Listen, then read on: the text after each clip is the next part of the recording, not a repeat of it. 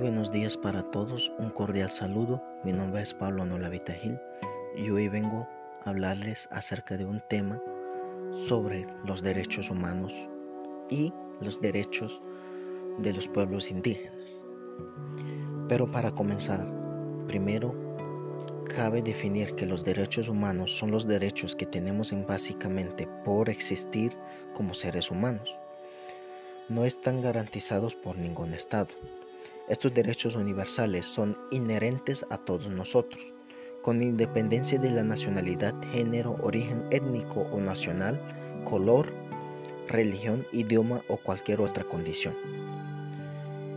Varían desde lo más fundamentales, el derecho a la vida, hasta los que van, dan valor a nuestra vida, como los derechos a la alimentación, a la educación, al trabajo y a la salud y a la libertad. A continuación, procederemos a conocer qué propósito y cuáles son sus propósitos de los derechos humanos. Cabe resaltar que uno de los propósitos de los derechos humanos es vigilar y actuar para proteger a todo ser humano que esté en peligro de perder una sola de las garantías individuales que le corresponden. Es decir, cuando su vida o su interés, su libertad, sus bienes estén en el riesgo de perderlo, allí se debe de manifestar la Comisión de los Derechos Humanos. Ahora sí, hablaremos acerca de unos artículos que nos recalcan cuáles son los derechos que tienen un pueblo indígena o las comunidades indígenas. En el artículo 1 podemos apreciar donde nos redactan que los indígenas tienen derecho como pueblos o como personas al disfrute pleno de todos los derechos humanos y las libertades fundamentales reconocidos por la Carta de las Naciones Unidas, la Declaración Universal de los Derechos Humanos y la Normativa Internacional de los Derechos Humanos. Artículo 2. Los pueblos y las personas indígenas son libres e iguales ante todos los demás pueblos y las personas tienen derecho a no ser objeto de ningún tipo de discriminación en el ejercicio de sus derechos. En particular, la fundada en su origen o identidad indígenas. Cabe opinar que en el artífice 2 donde nos dice que los pueblos indígenas no pueden ser objeto de ningún tipo de discriminación, podría estar refiriéndose a que Ninguna persona puede discriminar a las personas que se encuentran en las Sierras Nevadas de Santa Marta y en y en otros países que se encuentran los pueblos indígenas.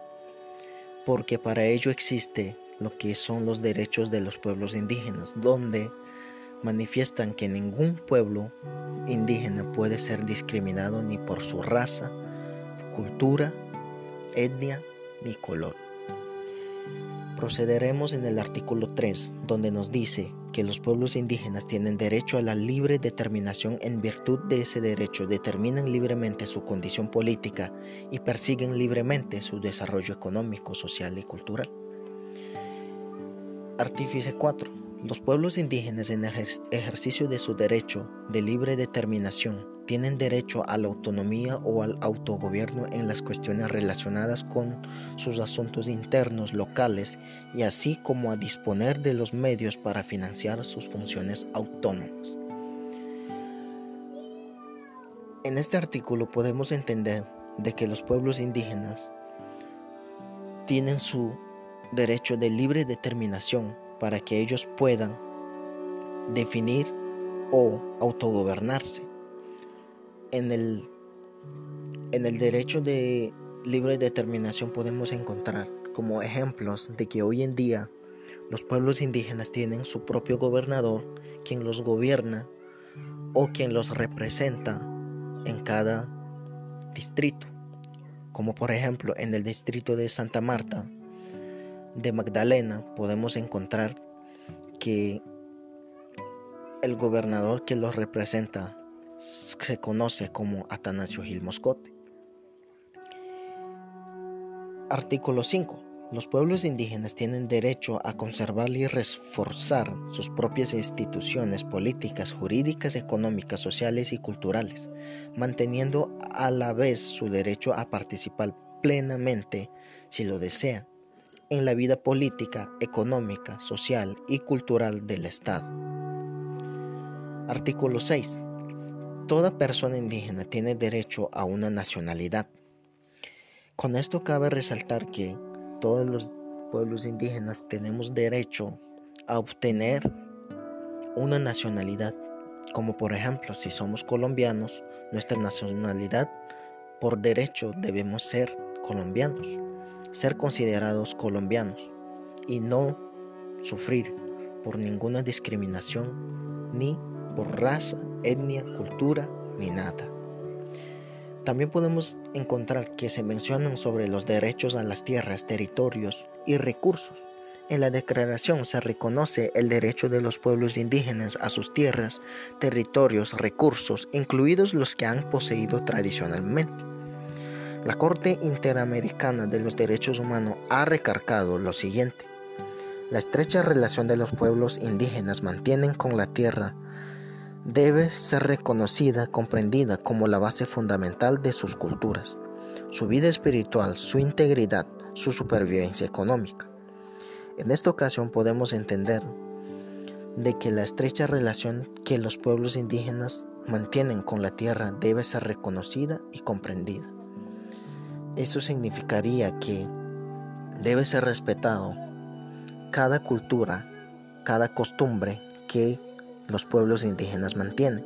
Por ejemplo, adorar a la madre tierra o hacer sus rituales, ya que eso es su cultura y por derecho, por obligación, eso se debe ser respetado.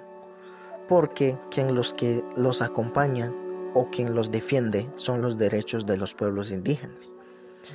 También encontramos, por ejemplo, los derechos económicos, sociales y culturales.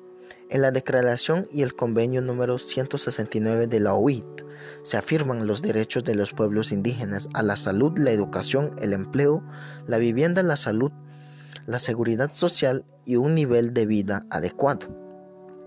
Revista especial importancia en el artículo 3 de Declaración, en el que se enuncia su derecho a determinar libremente su desarrollo económico, social y cultural.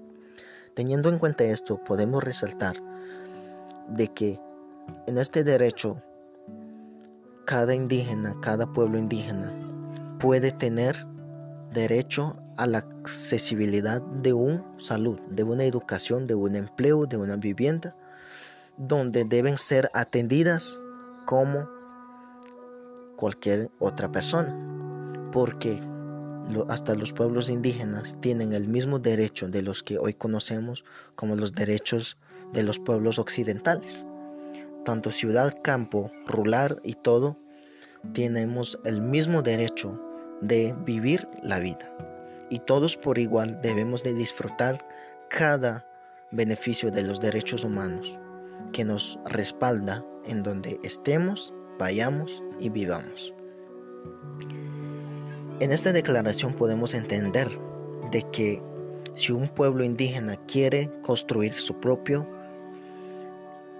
empresa, su propio colegio, su propia institución, su propio estudio, su propia salud, eso debe ser respondida o respetada por los gobiernos de cada país. Y la seguridad social se podría decir que hasta los pueblos indígenas también tienen derecho a que las autoridades de los tránsitos y todos los tengan en cuenta de que también son personas humanas que también merecen ser tratadas con el mismo valor, con el mismo tratar que cada uno se trata. En conclusión, los derechos humanos de los pueblos indígenas podemos encontrar en ella que cada uno de los derechos que se ha mencionado anteriormente ha sido respaldado por los derechos humanos para que cada pueblo indígena pueda disfrutar de los beneficios que hay entre ellas. Y así, para que todos tengamos una vida por igual, para que nadie sea discriminado para que nadie sea insultado por ser de otra cultura, de otra política, de otra religión o de otra sociedad, nacionalidad o país. Muchas gracias por su atención. Esto es lo que íbamos a hablar hoy.